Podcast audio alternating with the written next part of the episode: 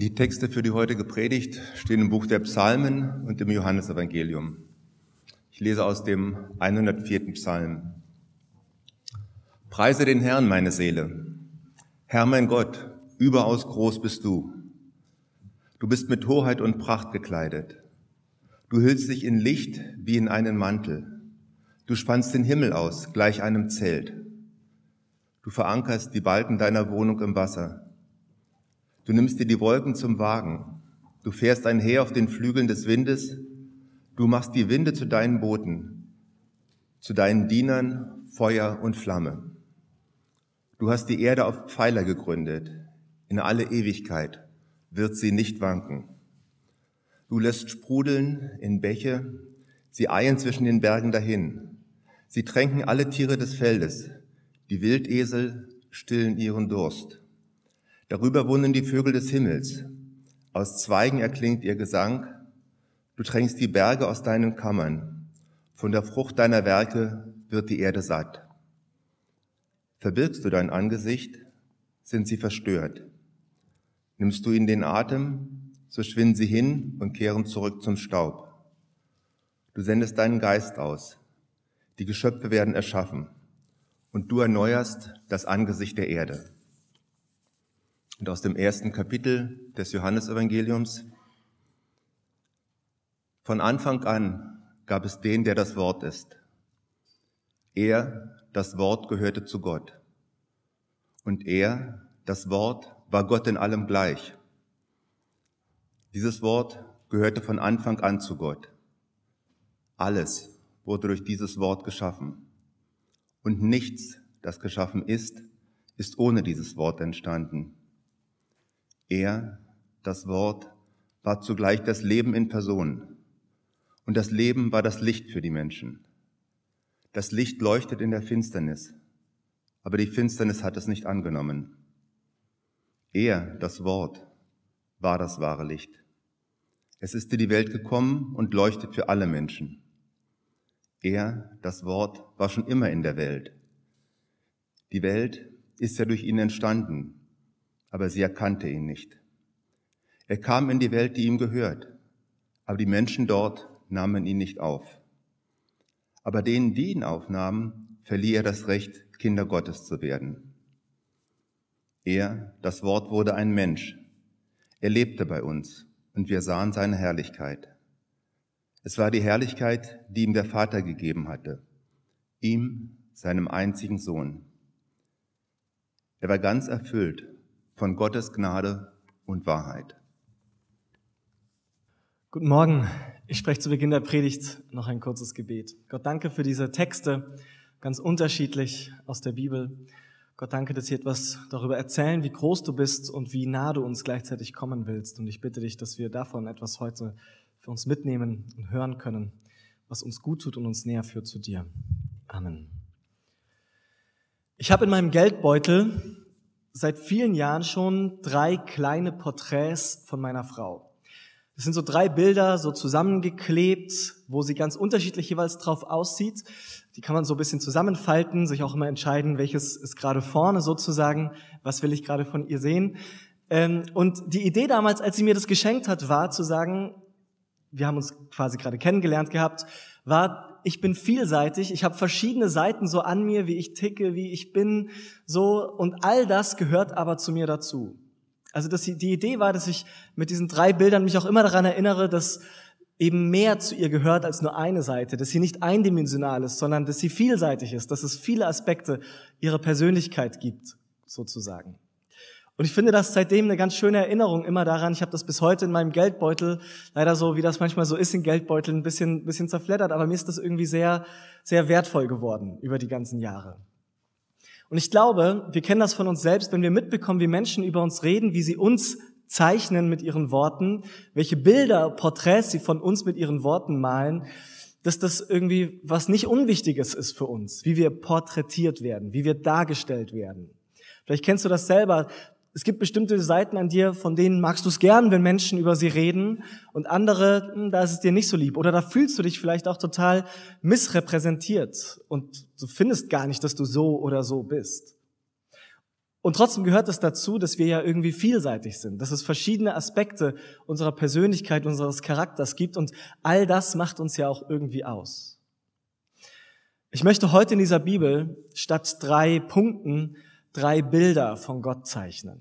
Drei Porträts, drei unterschiedliche Aspekte von Gott, die alle auf ihre Weise stimmen und wahr sind, die sich nicht widersprechen, aber die es vielleicht alle braucht, um so ein bisschen vollständigeres Bild von Gott zu bekommen. Drei Punkte, drei Momente, wie man Gott erfahren kann, wie man ihn erleben kann. Und gleichzeitig sind diese drei Punkte wie so drei Augenblicke, drei Momente in der größeren Story, die sich abspielt zwischen Gott und zwischen uns. Also laut Bibel gibt es wie so eine Geschichte, die sich entfaltet zwischen Gott, dem Schöpfer, und zwischen der Schöpfung, zwischen uns, den Menschen, seinen Geschöpfen. Und diese drei Porträts, diese drei Bilder sind quasi wie so drei Momente in dieser Geschichte, die sich entfaltet, dieses Narrativ, das sich durchzieht zwischen uns und zwischen Gott.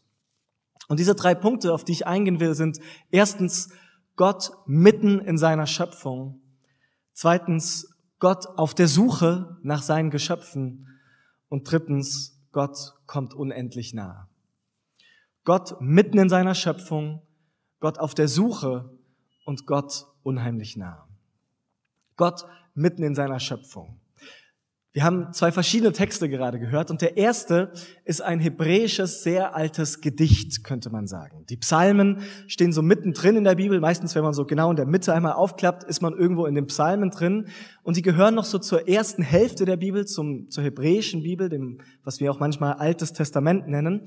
Und dort ist eine Sammlung von Liedern und Gedichten und poetischen Texten mit ganz verschiedenen Themen. Und hier dieses Lied ist ein sogenannter Schöpfungshymnus, so bezeichnet man das. Also ein Loblied auf die Schöpfung und auf den Schöpfer. Und ihr habt den Sound ja gerade so ein bisschen gehört. Da ist einer, der hat gedichtet, weil er unglaublich fasziniert und begeistert ist von der Welt und von der Erde um ihn herum.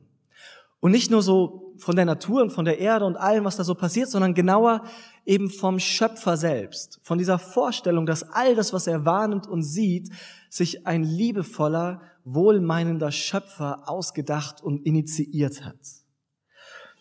Und die Bibel, das ist ja so eine Grundüberzeugung dort, dass diese Welt, dass diese Erde tatsächlich ins Leben, in die Existenz geliebt wurde von einem Schöpfer. Dass es jemanden gibt, der das hier alles gewollt hat, der das bejaht hat, der genau diese Erde so und diese Welt so erschaffen wollte. Und worum es in diesen Texten nicht so geht, ist die Frage, wie genau hat Gott das jetzt auf naturwissenschaftlicher Ebene gemacht, sondern die viel wichtigere Frage in der Bibel ist, was heißt denn das, dass es diesen Schöpfer gibt als Gegenüber zu unserer Welt und zu unserer Schöpfung? Was, was heißt denn das für die Beziehung zwischen Gott und dieser Welt? Also worum es der Bibel geht, ist nicht, wie genau er sie gemacht hat, die Schöpfung, sondern welche Beziehung der Schöpfer zu seinen Geschöpfen hat. Und das wird hier in diesem Psalm, finde ich, auf total schöne Art und Weise ausgedrückt. Weil was hier in diesem Psalm so durchtränkt ist, jedes Wort und jede Zeile davon ist eine Überzeugung, dass Gott als Schöpfer nicht so eine Beziehung hat zur Welt wie so ein Produkt, das er hergestellt hat und so dann zu einem, seinem nächsten Projekt gegangen ist. Sondern Gott ist kontinuierlich und ständig und in allem, was passiert, weiter involviert. Gott ist nirgendwo sich mal rausgezogen aus irgendwas, was passiert, sondern in den größten kosmischen Dingen wie auch auf mikrobiologischer Ebene. Gott ist höchst involviert. Gott ist in allen Lebensprozessen kontinuierlich weiter beteiligt. In dieser poetischen Sprache wird es eben so gesagt, du nimmst dir die Wolken zum Wagen, du fährst einher auf den Flügeln des Windes. Oder Du machst die Winde zu deinen Booten, zu deinen Dienern Feuer und Flamme. Du tränkst die Berge, von der Frucht deiner Werke wird die Erde satt. Es ist das Bild von Gott als dem, der diese Welt nicht einmal gemacht hat, den Motor angeschmissen hat und jetzt ab und zu mal nachtankt oder so, sondern Gott ist in den Wolken, im Feuer, in, im, im Wasser, in der Luft. Überall ist sozusagen diese Welt durchtränkt und gesättigt von Gottes Gegenwart. Er ist präsent und überbordend, überschwänglich großzügig. Er versorgt alles und hält alles am Leben. Es wird am Ende in diesem Psalm nochmal zugespitzt. Verse 29 und 30. Und wenn du magst, kannst du gerne im Bibeltext immer ein bisschen mitgucken. Dort steht, verbirgst du dein Angesicht, sind sie verstört, die Lebewesen. Nimmst du ihnen den Atem, so schwinden sie hin und kehren zurück zu Staub. Du sendest deinen Geist aus, die Geschöpfe werden erschaffen und du erneuerst das Angesicht der Erde. Ich will es mal für uns ein bisschen übersetzen, was da steht. Da steht, dass wenn Gott nicht mehr da wäre oder wenn er nur sein Angesicht verbergen würde, sich also ein bisschen zurückziehen würde, dann wäre das ein Grund dafür, dass das Leben schlagartig aufhören würde. Und andersrum gesagt, in Vers 30, Gott sendet kontinuierlich quasi seinen Geist aus und er schafft dadurch überhaupt erst alles, was lebt und hält alles am Leben. Gottes Geist ist sowas wie eine auf Dauer gestellte, lebenserhaltende Maßnahme für die ganze Schöpfung. Und ich möchte hier auf ein Wort ganz besonders eingehen, das wichtig ist in der ganzen hebräischen Bibel und auch hier vorkommt. Und das ist das hebräische Wort Ruach. Das ist ein weibliches Wort, die Ruach Gottes. Das ist sowohl das Wort für Wind als auch für Atem, als auch für das, wenn in unserer Bibel sowas wie Geist dasteht. Das heißt auch sowas wie Lebensenergie oder Lebenskraft. Und ich will das deswegen betonen, weil es hier in den beiden Versen 29 und 30 beides mal im hebräischen Text steht. Da wird davon geredet, dass die Ruach, das ist dieser Atem, und wenn Gott ihnen den Atem nimmt, die Ruach, den Geschöpfen, dann schwinden sie dahin und werden zu Staub. Und andersrum, Vers 30, Gott sendet seine Ruach aus, seinen Atem, und dadurch wird alles weiterhin am Leben erhalten, wird alles sozusagen kontinuierlich erschaffen. Und das Bild, das hier entsteht, ist eben das, dass alles getragen wird von Gottes Ruach, von seiner Schöpferkraft, von seinem Geist, von seinem Atem. Und dass das so eng zusammenhängt, Wind und Atem und Geist, ergibt ja vielleicht auch Sinn, wenn wir uns da Gedanken machen. Wir sind so lange am Leben, wie wir atmen, in der Regel. Und atmen, das ist quasi so wie ein Wind, wie die Bewegung von unserer Lebenskraft, von unserem Lebensgeist, die ein- und ausgeht. Und solange das da ist, solange wir diesen Wind in unseren Kehlen sozusagen spüren, solange leben wir. Und das ist das Bild hier, dass Gottes Ruach letztendlich das ist, was allem auf der Erde diesem Atem gibt, diese Lebenskraft, diese Lebensenergie. Was ist das für ein Porträt, das von Gott gezeichnet wird? Und warum ist das für uns vielleicht irgendwie wichtig? Es ist das Bild nicht von einem Schöpfer, der was fertiggestellt hat, wie so ein Uhrenmacher vielleicht, der die Uhr aufzieht am Ende und dann läuft sie so selber vor sich hin. Es ist eher das Bild von einem, der auf der Baustelle steht, knietief im Dreck mit Spaten in der Hand und Werkzeuggürtel umgeschnallt und immer und beständig weiter bastelt und baut und gestaltet. Ich weiß nicht, ob ihr so Bekannte habt, die irgendwie mit ihrer Wohnung und ihrem Haus nie fertig werden, die immer noch mal hier Möbel umstellen und dann doch noch mal das Zimmer neu machen und neue Farbe an die Wand und wo das irgendwie so ein lebenslanges Projekt ist, die Wohnung oder das Haus zu gestalten.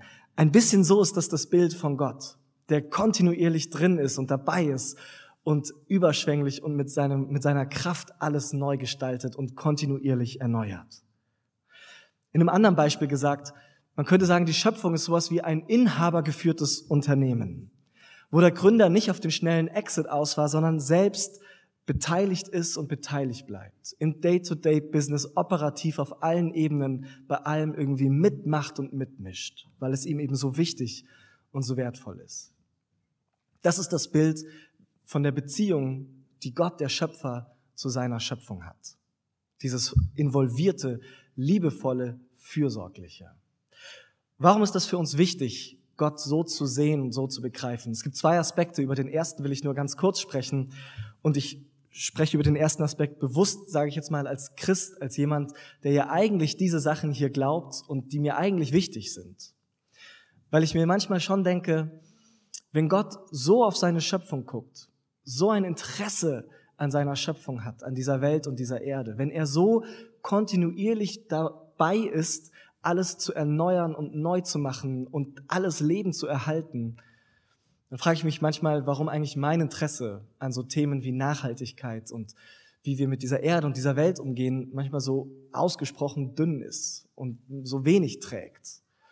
Und ich meine das gar nicht irgendwie moralisch und moralisierend oder sowas, sondern einfach nur so als Gedanke für mich, den ich daraus mitnehme, wenn ich sehe, wie überschwänglich hier beschrieben wird, wie Gott in seiner Schöpfung am Werk und aktiv ist, wie wenig ich das manchmal bin dafür, dass ich als Christ zumindest doch eigentlich sage, dass mir das aber ganz wichtig ist. Den Gedanken parken wir mal, der wird vielleicht in den nächsten Wochen immer mal wieder vorkommen während dieser Predigtserie. Der zweite Aspekt ist aber der, auf den ich jetzt eigentlich hinaus will. Und zwar, ich glaube, viele Menschen fühlen das eh, dass wenn man auf die Idee kommen könnte, dass es auf der Welt sowas wie eine gute, schöpferische, lebensspendende Kraft gibt. Wenn man auf die Idee kommen könnte, dass es sowas gibt, dann geht es vielen Menschen so, dass das am ehesten ist, wenn sie irgendwo in der Natur sind, irgendwo in der Welt unterwegs sind, irgendwo ins Staunen kommen über die Schönheit und Größe und Erhabenheit der Welt. Und dass das dort tatsächlich mitunter Momente sind, wo Menschen irgendwie eine tiefe Erfahrung machen, die man vielleicht sogar eine Gotteserfahrung nennen könnte. Ich hatte das selber vor ein paar Jahren und möchte euch von einer so einer Story erzählen, wo mir das so gegangen ist. Es war auf Wangerooge, ja, Insel vor der deutschen Küste. Und es gab da auf einer Freizeit, auf der ich war, ähm, einen Nachmittag, wo man still sein sollte. Es war irgendwann so eher Anfang des Frühjahres, es war ziemlich kalt. Wer das weiß, an der Küste ist immer Wind, kalter Wind auch noch zu der Jahreszeit. Und man sollte auf dieser Freizeit, es war eine christliche Freizeit, irgendwie still sein und einfach in der Stille Zeit mit Gott verbringen. Und ich war hochmotiviert. Und ich dachte mir, okay, das sind jetzt so Stunden und Momente, in denen Gott bestimmt irgendwie zu mir sprechen wird, mir irgendwas sagen wird, in der ich eine ganz tiefe Erfahrung bestimmt machen werde oder so. Und bin so in diese Zeit reingegangen und war nach drei Stunden unfassbar frustriert. Weil alles, was ich gespürt habe, war irgendwie, dass ich Hunger hatte und mir kalt war. Und es war ein bisschen ernüchternd, muss ich sagen, weil ich dachte, jetzt bin ich schon mal still, fällt mir nicht so leicht. Und jetzt passiert aber gar nichts hier. Was ist denn das? Und es war, wie gesagt, kalt und ich war genervt von dem Wind und man sollte auch explizit irgendwie am Strand entlanglaufen. Ich war schon irgendwie auch weit weg. Es gibt keine Autos fast auf dieser Insel. Das heißt, man musste auch zurücklaufen. Und irgendwie hatte ich alles, was ich hatte, war dieser kalte Wind um mich herum. Und ich war richtig genervt davon. Und dann, kurz bevor ich wieder in dem Haus angekommen bin, gab es so einen Moment, wo sich auf einmal es komplett gedreht hat. Und wo so ein Gedanke auf einmal wie so ein Blitz, wie so ein Licht aufgegangen ist in meinem Kopf. Und der Gedanke war, so wie dieser Wind ständig an dich heran irgendwie strömt und wie er ständig um dich ist, so ist meine Liebe um dich. Und es klingt vielleicht für dich total banal. Ja klar, an der Küste ist halt immer Wind. So what? Für dich war das, für mich war das in dem Moment eine total tröstende, total tiefe Erfahrung, auf einmal diesen Gedanken zu haben, dass das, was ich die ganze Zeit eh schon gespürt hatte, was ich die ganze Zeit eh schon erfahren hatte da in dieser Welt, in der Natur, dass das letztendlich das war, was ich mir mitnehmen durfte aus dieser Zeit. Diese Gewissheit, so beständig ist meine Liebe um dich und weht meine Liebe um dich. Ich weiß nicht, ob du das kennst, dass du in der Natur bist und da irgendwie in Momenten sowas aufblitzt, wo du es dir einen neuen Impuls gibt oder einfach das Gefühl, dass du aufgehoben und geborgen bist. Menschen haben zu allen Zeiten solche Erfahrungen gemacht. Aber als Christ würde ich sagen, na kein Wunder. Wenn es so ist wie im Psalm beschrieben, dass alles auf dieser Welt durchtränkt ist mit Gottes Gegenwart, kein Wunder, dass man in dieser Welt dann Erfahrungen mit Gott machen kann, dass das ein Zugang sein kann zu Gott, wo man ihn eben erleben kann, wo man eine Ahnung bekommen kann von ihm. Und ich glaube, das hat was damit zu tun, dass man in der Welt am ehesten so ins Staunen kommen kann. Dass man darüber staunen kann, wie groß und wunderbar und wie schön die Welt um uns herum ist. Ich möchte euch ein Zitat vorlesen von einer Schriftstellerin und Theologin namens Dorothee Sölle. Ihr findet es vorne auf Seite 2 im Programmheft. Und sie schreibt Folgendes über das Staunen. Die Seele braucht das Staunen, das immer wieder erneute Freiwerden von Gewohnheiten, Sichtweisen, Überzeugungen, die sich wie Fettschichten, die unberührbar und unempfindlich machen, um uns lagern. Dass wir ein Berührtwerden vom Geist des Lebens brauchen, das ohne Staunen, ohne Begeisterung nichts Neues beginnen kann, scheint vergessen. Staunen oder Verwunderung ist eine Art, Gott zu, zu loben, auch wenn sein Name nicht genannt wird. Das radikale Staunen muss nicht absterben mit besserer, erklärender wissenschaftlicher Erkenntnis. Im Gegenteil, es wächst gerade in den besten wissenschaftlichen Köpfen, die sich oft zur Mystik hingezogen fühlen. Kann das Staunen, die radikale Verwunderung des Kindes wieder gelernt werden? Mit dieser Frage möchte ich das Zitat aufhören. Kann man das wieder lernen? Ich glaube schon. Und ich glaube, in der Welt, in der Schöpfung, in der Natur ist ein guter Ort, um das wieder zu lernen. Dieses Staunen und dieses herausgerissen werden aus dem, was wir als selbstverständlich nehmen und irgendwie so ein, ein sich neu wundern und berührt werden von dem, was alles so lebendig um uns herum ist. Das ist das erste Bild. Ein Gott, über den man staunen kann, weil er so in seiner Schöpfung ist. Das zweite Bild.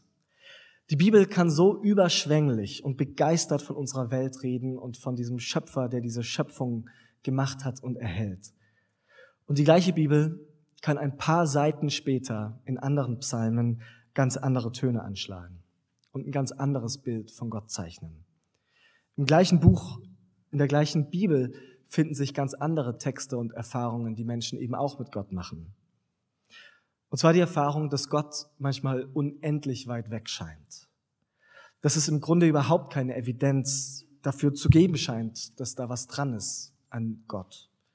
Dass Menschen sich eher einsam und verlassen fühlen in dieser Welt und nicht aufgehoben und geborgen.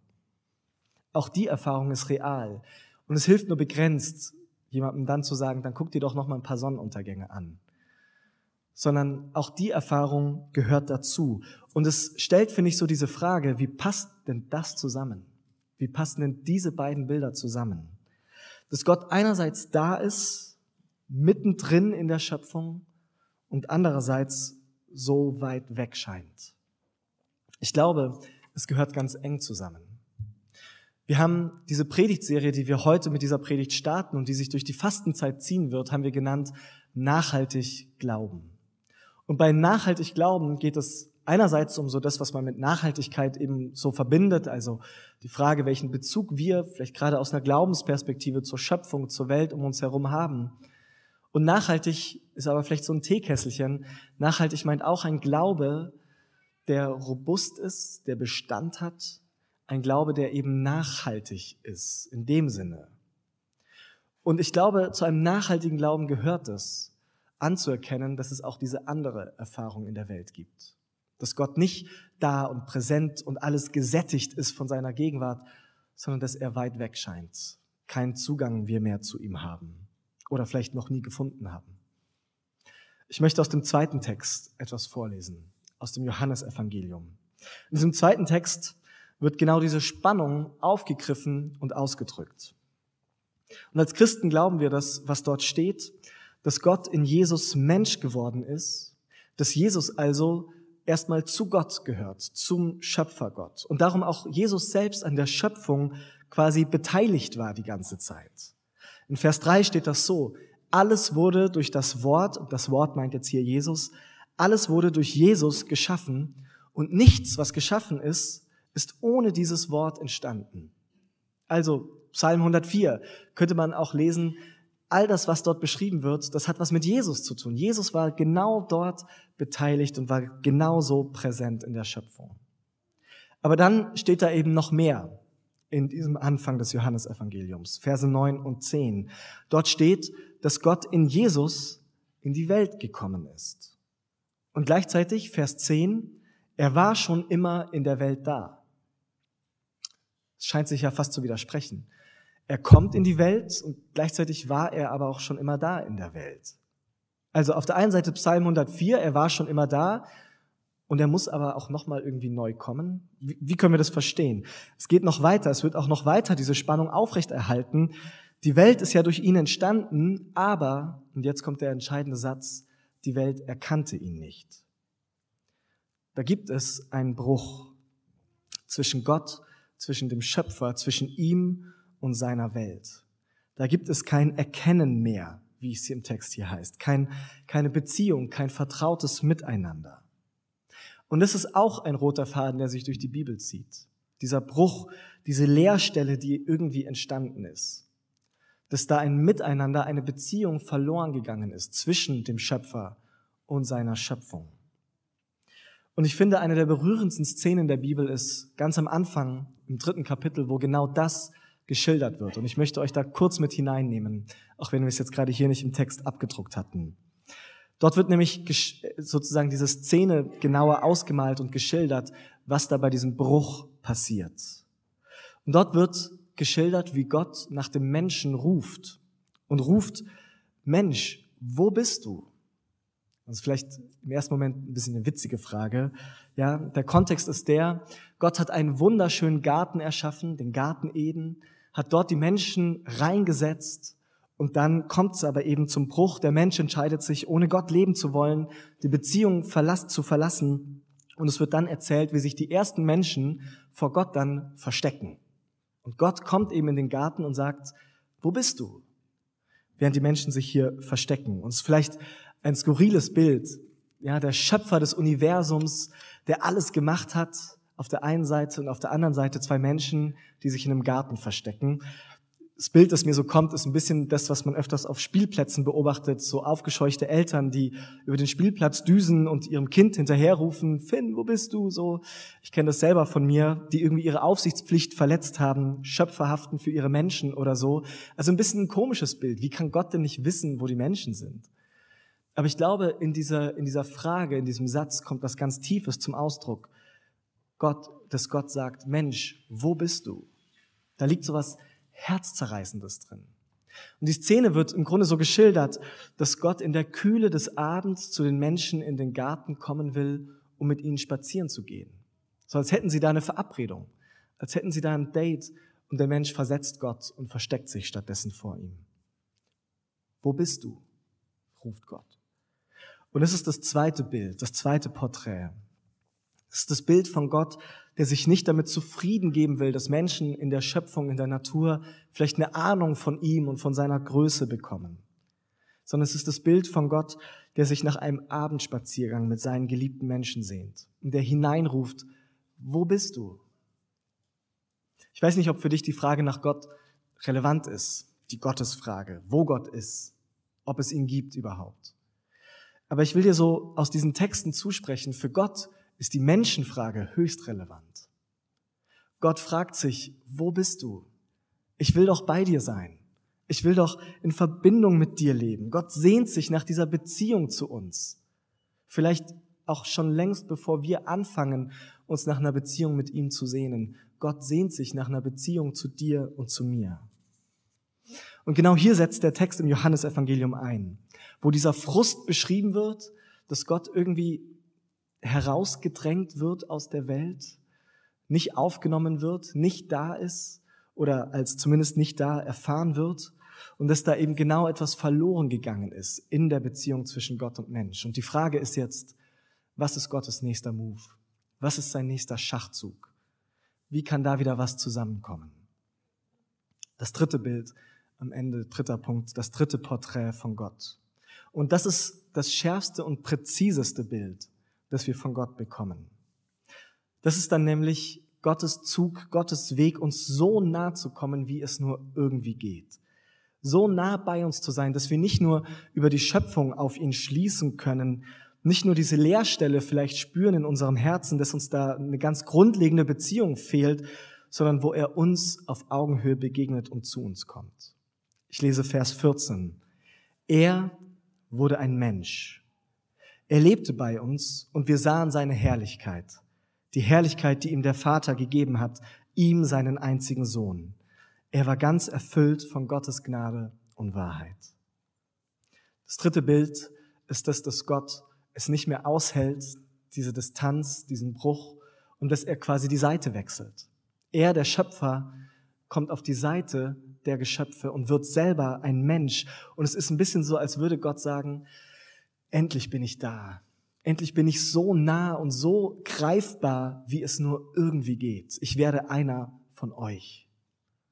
Und wenn wir dann weiter verfolgen, was Jesus dann macht, er fängt an, Menschen zu berühren, er fängt an, Feste zu feiern, Leute an einen Tisch zu holen, mit ihm Gemeinschaft, mit ihnen Gemeinschaft zu haben. Und es ist alles, finde ich, so, als könnte man daraus lesen, dass er sagt, endlich bin ich bei euch. Endlich können wir uns sogar berühren, können wir miteinander reden, können wir miteinander sprechen, können wir face to face und auf Augenhöhe miteinander reden. Endlich bin ich da. Und gleichzeitig, sagt unser Text, ist er eben nicht nur ein Mensch, sondern es ist Gott, der Mensch geworden ist und in dem etwas von Gottes Herrlichkeit sichtbar wird. Und jetzt könnte man mit Psalm 104 im Hinterkopf denken, ja, das ist diese Herrlichkeit, von der gesagt wird, er kleidet sich in Licht und es ist alles glänzend und strahlend. Aber hier wird was ganz anderes gesagt.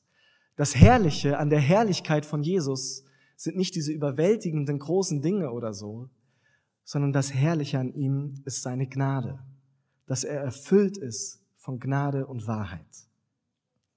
Warum ist dieses dritte Bild so entscheidend und so wichtig für uns? Und vielleicht so heilsam gegenüber ganz vielen anderen Bildern und Vorstellungen, die wir oft haben von Gott.